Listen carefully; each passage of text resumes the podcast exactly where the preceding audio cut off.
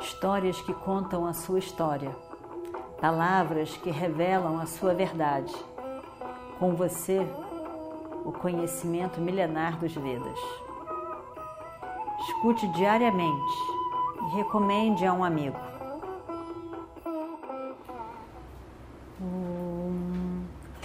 Vakratunda Mahakaya Suryakoti Samaprabha Nirvignam Kurume Deva Sarvakaryeshu Sarvada Continuando então a nossa história do Mahabharata. Antes de qualquer coisa, eu gostaria que fosse conhecido por todos aqui presentes todos os crimes já cometidos por esta pessoa, por este homem aqui.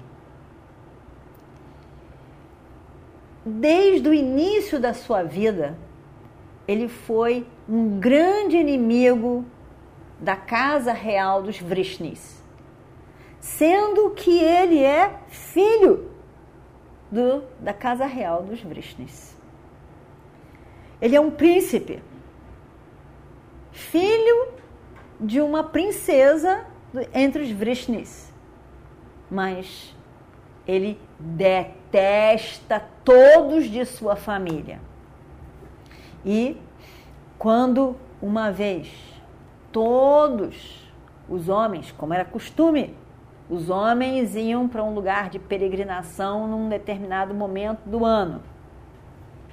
Quando todos os, o, o, esses, os homens iam para esse lugar de peregrinação, junto, coordenado pelo meu avô, o Gracena. Eles iam numa um, uma montanha onde tinha um templo ali. A mesma situação que quando Arjuna também foi. Estavam, eles iam volta e meia para peregrinação, para festivais. Quando estavam todos lá, este homem entrou dentro de Dwaraka pegou todas as mulheres e abusou de todas elas, do reino. Quando numa ocasião o meu pai com o meu avô organizaram é, quando o meu pai, tio dele, organizou um, um ritual em que eles soltam o, o cavalo, ele capturou o cavalo só para atrapalhar o ritual do meu pai. E ele tem o costume, o costume de roubar as esposas dos outros. E simplesmente pega o hábito do rapto. Ele raptou a esposa de Babruvahana, que era um Yadava, também dos Vrishnis. Estava viajando, ele pegou, levou, levou ela para um outro lugar, raptou e também a molestou. Ele então, é, ele, ele, vários são os casos que podem ser contados sobre eles. Não adianta eu ficar indo em detalhes sobre tudo isso. Ele fez amizade com Jarasandha, porque Jarasandha era inimigo dos Vrishnis. E ele então fez amizade com Jarasandha para lutar contra a sua própria família. Ele já fez muitas coisas contra todos e para muitas mulheres do reino, do nosso reino.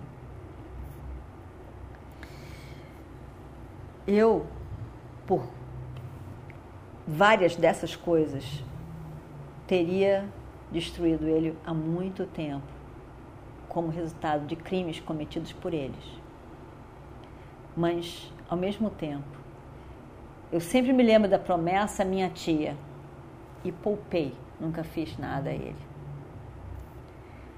Mas agora, já se passaram muito mais do que 100 insultos que eu prometi que teria paciência. Prometi à minha tia que teria paciência. Agora o desafio está grande demais para comigo. Eu não gostaria de fazer uma coisa desagradável nesse momento desse grande ritual de Yudhishthira e por, por isso evitei. Mas não dá mais. Não posso mais deixar que ele saia daqui com toda a ficha e mais um desafio de uma luta para comigo, deixando que ele vá embora.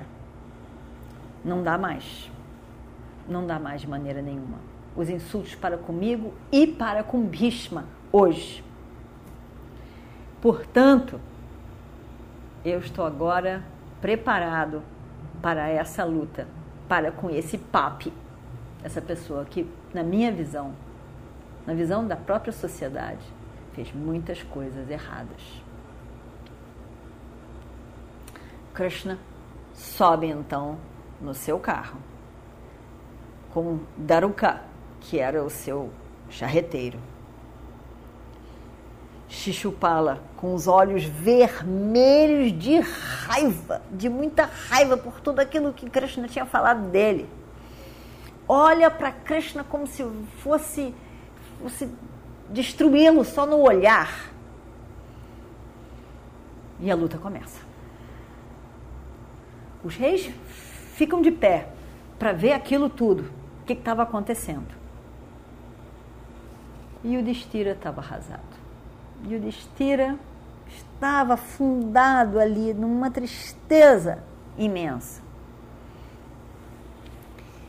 E eh, aí então ele muitas coisas, muitos sinais, muitas coisas acontecendo estranhas para Yudhishthira um sinal de alguma coisa muito ruim que ia acontecer. Yudhishthira é muito preocupado, chega perto de Narada e diz: Narada, o que, que são essas lakshanas? O que, que são essas, esses, esses acontecimentos? São símbolos de quê? E Narada, que entende aqueles símbolos todos, fica muito muito triste de ter que dizer para, para, para Yudhishthira que eram sinais de uma grande destruição que estava por vir. Ele fica tão chateado mais ainda. Quanta coisa. E a, olha para aquela luta que está acontecendo com os olhos tão tristes, tão tristes de tudo aquilo. Tudo que ele não quis na vida. Ele nunca quis brigar. Ele nunca quis se desentender com ninguém. Ele não, nunca quis uma situação de, de confronto. Ele detestava confronto. E a vida inteira, inteirinha, ele teve que lidar com confronto e mais confronto e mais confronto. E realmente ele estava muito triste. Como que eu não conseguia evitar isso tudo? Bhima estava lá e olhando para tudo todos os outros reis também muito interessados. O que, que vai acontecer daí? Bhishma estava também animadíssimo. Um senhor que ele já era nessa altura, tio avô de todos, ele, de todos os Pandavas e, e Kauravas, ele está lá olhando aquilo. Eles também têm uma visão mais profunda da realidade, não vê só os fatos acontecendo, ele vê que aquilo tudo tem um significado maior ele está olhando realmente e, e, com um sorriso nos lábios de ver aquilo que está acontecendo. A luta continua, a luta continua. Por fim, Krishna pega sua chakra, aquela roda, e tchum, joga chakra na direção de Shishupala. Quando ele joga, quando Krishna joga a chakra, o chakra. Krishna tem um olhar de compaixão, de amor, de compreensão. Ele sabe que era algo que tinha que ser feito. E ao mesmo tempo, aquele diva ali, aquela pessoa, ia ficar liberta daquela história, daquele prarabdha, daquela vida, daquele karma. E ele olha, então, com compaixão para aquele Shishupala. E o chakra vem, vem e vem e vem, correndo e rápido, veloz, corta a cabeça de Xixupala e o corpo cai no chão, sem vida. Incrível. Ao mesmo tempo, um brilho parece sair fora daquele corpo, o corpo que já estava ali morto no chão. Nada aconteceu. Ele não subiu para o céu, não fiz nada. Mas estava ali como uma, uma luz que chega aos pés de Krishna, que faz um namaskaram. Faz um namaskaram nos pés de Krishna. Todo mundo olhando para aquilo. Ninguém conseguia entender absolutamente nada. Krishna olhando com esse olhar de um amor infinito. Ninguém estava entendendo nada, só Krishna, ele mesmo. E vamos ver o que acontece no próximo capítulo.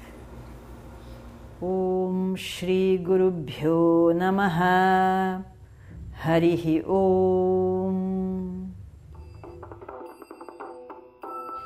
Histórias que contam a sua história, palavras que revelam a sua verdade. Com você, o conhecimento milenar dos Vedas. Escute diariamente e recomende a um amigo.